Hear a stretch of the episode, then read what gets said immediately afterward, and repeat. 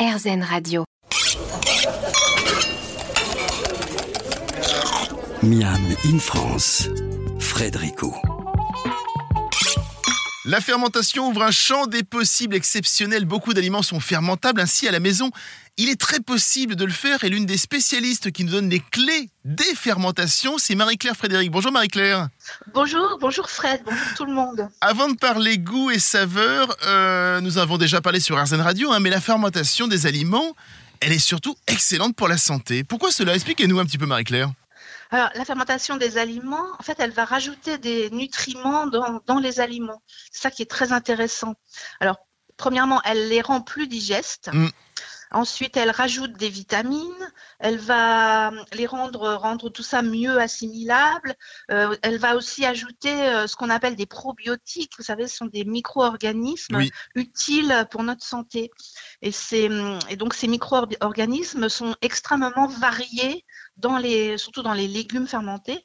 Euh, ils sont extrêmement variés c'est ça qui est très intéressant pour la richesse de notre euh, microbiote euh, in- intestinal et pas seulement intestinal d'ailleurs. On, on mange déjà beaucoup fermenté, non? Oui, oui, on mange déjà beaucoup fermenté sans le savoir. C'est ça parce que euh, notamment dans la, dans la gastronomie française, il y a énormément de produits qui sont fermentés. Euh, par, bah, déjà commencer par les, les grands, nos, nos grands vins, euh, vous voyez. Euh, bon, il y a le cidre, la, la bière est fermentée. On peut, on peut parler des boissons. Alors les aliments solides, bah, tout simplement il y a le pain. Le pain, toutes les viennoiseries sont fermentées. Ben oui. Et le fromage aussi. le fromage, Eh voilà, oui. tous les, pro- les produits laitiers, fromage, yaourt, euh, tout ça, c'est fermenté. Mais il y a aussi le saucisson. Ça, on n'y pense pas souvent, mais le saucisson, c'est de la viande fermentée. Et c'est de la fermentation lactique, c'est-à-dire que c'est exactement la même fermentation Avec que du celle sel. de la choucroute, avec du sel. Ah voilà. oui, c'est ça. Alors, on a fait il y a quelques semaines une émission sur la fumaison. Euh, c'est sensiblement la même idée de départ, en fait. C'est ça, euh, avant le goût que maintenant, nous, on, on- on adore. Euh, la fermentation, c'est surtout, et ça a longtemps été une méthode de conservation. Oui, ça a été longtemps une méthode de conservation. Alors, on s'est aperçu après que c'était bon pour la santé et tout ça, mais au départ, euh, c'était pas l'idée première. C'est venu avec la, comme une cerise sur le gâteau, si vous voulez. En fait, c'est, sans doute la plus ancienne méthode de conservation que l'homme ait euh, élaborée. Mhm. Pourquoi est-ce que ça fait toujours un peu peur euh, quand on parle de fermentation Il y a des images négatives qui arrivent en tête, alors qu'en fait, on est entouré, vous l'avez dit il y a quelques minutes, hein, de- voilà, de plein de produits, que ce soit, je, je le disais en intro, ce que j'appelais la, la sainte trinité gastronomique, le pain, le vin, le fromage. Et pourtant, Oui. quand on parle de fermentation, euh, ça te fait toujours un peu peur.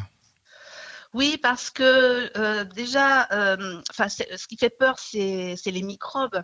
Eh oui, Et c'est ça, c'est de- depuis 150 ans qu'on a découvert l'existence des microbes, que c'est Louis Pasteur qui a découvert les, que les fermentations étaient causées par des micro-organismes. Et en même temps, il a découvert qu'il y a aussi des, des maladies euh, épouvantables qui sont aussi causées par des micro-organismes. Mm. Donc il y a eu une espèce de, comment dire, une espèce de, de crainte comme ça de, de, tout, de, de ces micro-organismes en pensant qu'ils étaient tous nuisibles. Est-ce que vous pouvez nous rappeler un petit peu les différentes façons, euh, justement, de, de fermenter Et puis avec des exemples de notre quotidien? Bah, Le pain, il peut être fermenté à la levure ou au levain. Oui, Mais dans les, dans les deux cas, c'est de la fermentation, hein, parce que la, la levure, c'est aussi un micro-organisme euh, qui va agir euh, sur la- sur l'aliment. Euh, le levain, donc, c'est une, pâte à pain qu'on a fait pré-fermenter. Donc, c'est juste de l'eau et de la farine. Mm. Et, hum, et ça fermente grâce aux bactéries qui sont sur, dans la farine et qui proviennent du grain de blé. Et elles proviennent de la terre dans laquelle a poussé le grain de blé, le- le- la plante du, du blé. Voilà. d'accord.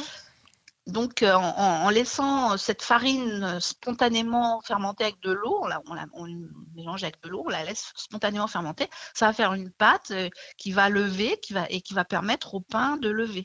Exactement. Parce que ça, ça produit du gaz, euh, ça produit des molécules aromatiques, enfin, des, tas de, des tas de choses intéressantes.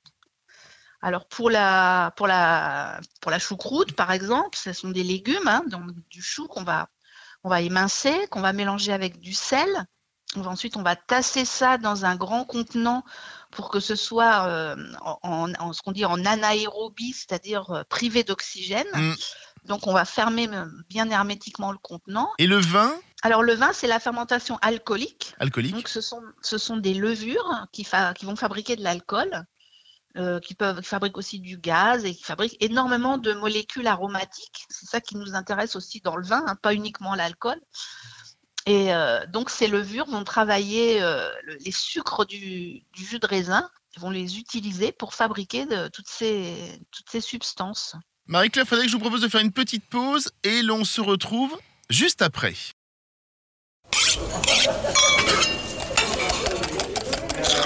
Miam in France, Frédérico. Louis Pasteur disait la fermentation c'est la vie sans air. Nous en parlons aujourd'hui dans Miam in France et nous sommes toujours en studio avec le chef Omar Diab et au téléphone avec Marie-Claire Frédéric. Euh, Marie-Claire, vous preniez comme exemple euh, la choucroute. Euh, c'est- toujours c'est étonnant ça parce que le chou effectivement c'est plein de propriétés. Il y a de la vitamine C, de l'acide folique, de la vitamine B6. Et quand on le fait fermenter, ça décuple en fait tout ça. Et en fait, c'est- même meilleur pour la santé quand c'est fermenté. On en parlait un petit Oui. peu au début, effectivement, de la première partie euh, de notre discussion. Mais c'est étonnant, hein, en fait, la force de la fermentation. Ah oui, oui, c'est assez extraordinaire. Euh, c'est, en fait, le- la- notamment la vitamine C, elle est, elle est plus importante dans le chou après la fermentation qu'avant la fermentation. Et oui, Et, d- et- et en plus, elle supporte mieux la cuisson quand c'est fermenté. Voilà. Euh, donc, ça a plein d'avantages. Il n'y a pas uniquement la vitamine C, il y en a d'autres aussi qui sont, qui sont produites. Et, euh, et ça, c'est vrai que c'est quand même quelque chose d'assez extraordinaire. Voilà. Enfin, j'allais dire le problème, c'est pas le problème. J'allais dire le problème de la choucroute, en fait, c'est les saucisses. Sinon, on va dire que si je dis Euh, la choucroute, voilà. si, je dis, si, que- je dis la choucroute, c'est bon pour la santé, on va me dire oui, mais enfin les saucisses, c'est pas terrible, quoi. Oui, c'est fou, fou parce que les gens ont un, un a priori euh, comme ça sur la choucroute parce qu'on imagine quand on pense choucroute, on pense choucroute garnie. Et oui, c'est ça. Mais, là- mais en fait, il y a plein de recettes pour, euh, pour, pour faire la choucroute sans, sans les saucisses. Et oui. On- C'est pas uniquement cette recette-là, voilà. La fameuse Et- et choucroute de de la mer, c'est presque un plat healthy, quoi, en fait. Ah bah la choucroute de la mer, c'est très, euh, c'est un, c'est un plat très healthy, tout à, tout à fait. En plus, la fermentation produit des enzymes qui vont nous aider à digérer ce qu'on va manger dans le même repas. Ah oui. C'est pour ça que même avec les saucisses, c'est quand même digeste.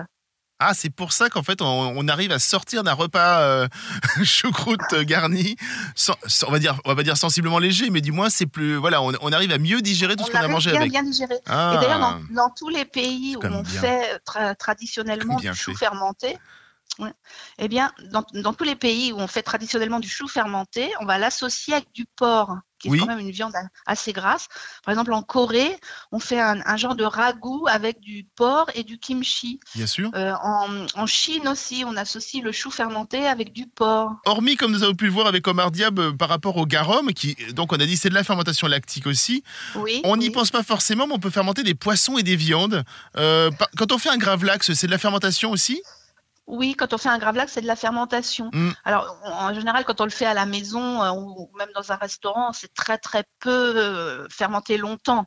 On, on fait euh, 24 heures au, grand maximum hein, en général. Le, le gravlax, juste très- pour le rappeler, c'est un mélange de sucre et de sel qui vient recouvrir euh, le, Voilà. le poisson, quoi, par exemple. C'est ça, avec des, herbes euh, Mm. pour, pour donner du goût. Alors ça, ça vient d'un d'une méthode euh, scandinave euh, qui était de d'enterrer les poissons dans le sable d'une plage Par- parce que gravlax ça, ça vient du suédois ça signifie euh, saumon enterré D'accord. grave c'est le même mot que grave en anglais la tombe Ah, la tombe, eh oui, bien sûr, et oui. Donc c'est le saumon enterré. Donc on enterrait le, le poisson, c'était pour le conserver. Et euh, le poisson fermentait puisqu'il se trouvait en l'absence d'air et euh, ça faisait donc ce, ce produit. Et donc cette recette moderne, elle est héritée de ça. Mais on peut Hmm. très bien le laisser beaucoup plus longtemps, laisser, essayer de le laisser une semaine. Et euh, vous verrez, le goût sera, sera différent, ça sera vraiment délicieux. La, la chair va, va être bien tendre. Enfin, Est-ce qu'il y a des précautions à prendre plus que pour, par exemple, des légumes qu'on va laisser fermenter quand on va fermenter poisson et viande? Est-ce qu'il faut faire un peu plus attention? Oui, pour le poisson et la viande, il faut faire vraiment très attention. Il faut avoir des, une hygiène euh, tout à fait irréprochable. C'est-à-dire qu'il faut vraiment, euh, il faut vraiment bah, déjà avoir une bonne qualité de, de matière première. Il faut une, une viande un- et un poisson d'excellente qualité, de, de grande fraîcheur.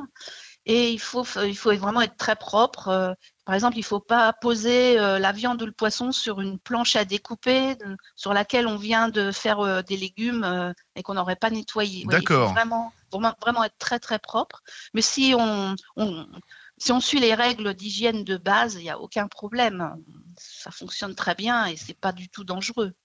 C'est fantastique. Merci beaucoup Marie-Claire Frédéric. On, retrouve vos livres sur la fermentation en librairie. Euh, il y en a plusieurs, donc euh, je ne vais pas donner un titre, mais en tout cas, voilà, vous cherchez Marie-Claire Frédéric. Et puis, euh, vous venez de faire paraître également un livre sur le miel. Vous viendrez nous en parler en studio dans quelques semaines?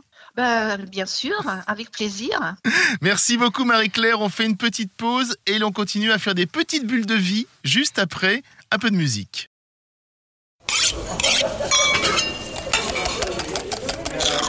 Miam in France, Frédérico. On l'a vu avec Marie-Claire Frédéric, il est très possible et de manière assez simple de, se lancer dans différentes formes de fermentation chez soi, mais on peut également demander l'avis d'un cuisinier expert sur le sujet. Bonjour Hugo Chaise. Bonjour. Alors, je l'ai dit, vous êtes également cuisinier comme Omar Diab et euh, vous avez quitté les fourneaux pour vous consacrer uniquement à la fermentation. Et aujourd'hui, kombucha, koji, miso n'ont plus de secret pour vous. Euh, vous avez un mini labo dans une boulangerie poilane et vous recevez les curieux pour tout leur expliquer. Est-ce que j'ai bien résumé la situation? Ouais, ouais, c'est ça. Euh, c'est complètement ça. J'ai quitté les, cuisines après 15 années d'expérience et surtout un passage au, au dans leur laboratoire de fermentation pour justement me, me lancer et créer un projet autour du, et de la fermentation pour, les, pour la restauration. Alors le Noma, c'est un, un restaurant euh, qui est au Danemark et qui a longtemps été le meilleur restaurant du monde, voilà, dans les classements, etc. Et donc eux, ils sont très euh, pointus sur la fermentation, c'est ça en fait? C'est ça, exactement. Ça a été les, les, premiers, en tout cas, à remettre au goût du jour euh, toutes les techniques de fermentation au service de la cuisine et non plus juste au service de, de la conservation, qui, est un peu le, principe de base de la fermentation. Et qu'est-ce que vous avez appris sur place, par exemple? Ce que j'ai appris, ça a été toute la, partie technique, euh, la réalisation technique de l'utilisation du koji, la réalisation du koji, et puis surtout comment est-ce qu'on peut euh, appliquer toutes les techniques de fermentation autour de, cet élément-là, et puis aussi autour du kombucha, pour les mettre au service en fait de, de la création de, de nouveaux condiments, de pâtes condimentaires, euh, et puis de, de marinades qui sont, euh, enfin qui, qui, vont être au service de, euh, de la cuisine et puis qui vont donner surtout aux cuisiniers des nouveaux outils pour pouvoir hmm. créer des nouvelles saveurs, des nouveaux plats. Alors justement, vous travaillez régulièrement avec Omar Diab, vous travaillez avec lui sur ses garums. Comment la synergie se fait entre vous? Omar, vous pouvez aussi participer à la discussion si vous voulez, n'hésitez pas. Hein. Bah, nous, euh, c'est pas compliqué. J'avais demandé conseil euh, il, y a, bah, il, y a, un peu plus de trois ans maintenant, quand justement j'avais commencé mes, euh, mes garum. Oui. à ce, moment-là, je faisais mes koji moi-même. Puis quand j'ai découvert que le Hugo faisait ses, bah, son propre koji, euh, j'ai arrêté de faire le mien parce que clairement le sien est, bien meilleur. et du coup, bah, je l'ajoute à, ma préparation moi de, de garum. Et comment ça, ça fonctionne? De temps en temps, bah, quand il livre, on lui fait goûter un petit peu ce qu'on a fait, euh, ce qu'on a fait de nouveau avec ses produits, mm. et ça me permet d'avoir un, un retour, un retour un peu de sa part. De votre côté, Hugo, comment ça fonctionne? Bah, je, pense que ça, ça, a surtout été ça, c'est que euh, tout l'engouement qu'il y a eu autour de la fermentation, il a été surtout accompagné par toute une période de, découverte chez, euh, chez les cuisiniers. Et euh, la chance que moi j'ai eue, c'est de pouvoir évoluer dans, une, dans un environnement où j'ai pu goûter les choses qui avaient été abouties. Mm. Et donc euh, souvent, ce qu'on vient chercher avec moi, c'est surtout de, de, trouver l'équilibre. Est-ce que, est -ce que les produits correspondent à ce qu'on pourrait en attendre? C'est plutôt ça. Pourquoi, d'après vous, les cuisiniers devraient euh, s'y plonger, ceux qui n'y sont pas encore Pourquoi les cuisiniers devraient s'intéresser de plus en plus fortement à la fermentation? Ben Parce que ça permet de débloquer beaucoup de nouvelles choses et puis euh, ça permet deux choses. Ça permet, un, de euh, d'utiliser toutes les parties qu'on ne va pas forcément garder sur un produit. Dans le cas des garums, ça peut être le cas sur des garums de poisson ou des garums de viande. On peut mm. utiliser toutes les parties inutilisées. Euh, et puis surtout, moi, c'est tout l'aspect euh, condimentaire avec ces nouvelles saveurs euh, que je vais chercher, par exemple, sur mon miso de topinambour ou sur mon miso de potimarron. On a des saveurs qu'on n'aurait pas autrement. Donc c'est hyper intéressant pour eux. Ça, ça ouvre en fait tout un nouvel, un nouvel horizon de, d'association. On peut faire des misos de tout et n'importe quoi, dire tout végétal ou on va dire tout légume, toute viande et tout poisson, tout est possible? Alors Traditionnellement, je- euh, on vous dira que non, que légalement, surtout au, au Japon, pour qu'une pâte miso s'appelle miso, il faut qu'il y ait du soja. Ah oui, d'accord. Et ça, ça concerne uniquement le Japon. Et donc, en fait, les Américains qui sont un peu en avance sur nous ont créé toute une littérature autour de ça. Ils appellent ça des miso modernes. Euh, et donc, du coup, moi, j'ai repris ce vocabulaire-là. Et, et alors, on peut pas forcément créer des misos de tout et n'importe quoi. Il faut quand même qu'il y ait une certaine, euh, une certaine base dans les aliments. Et c'est quoi cette base? Euh, cette base, c'est souvent, on va chercher soit de l'amidon, soit de la protéine. Hmm. Euh, voilà, donc euh, par exemple, typiquement la carotte, ça va pas, la carotte ou le navet, ça va pas être des, des légumes très faciles à traiter en miso. D'accord, parce qu'il n'y a pas assez en fait de, de ce qu'il faut pour que ça fermente correctement. Exactement. C'est ça. Merci Hugo Chaise. On peut vous retrouver sur les réseaux sociaux et votre laboratoire. On cherche sur Google un My Fermentation. C'est ça, un My Fermentation. Et l'on tombe directement sur vos travaux. Et si on a envie de venir vous voir, quoi. Exactement. De Au plus revoir. en plus de personnes sont intéressées par la fermentation et la journaliste Julie Guédon l'a bien compris. On la retrouve juste après cette petite pause.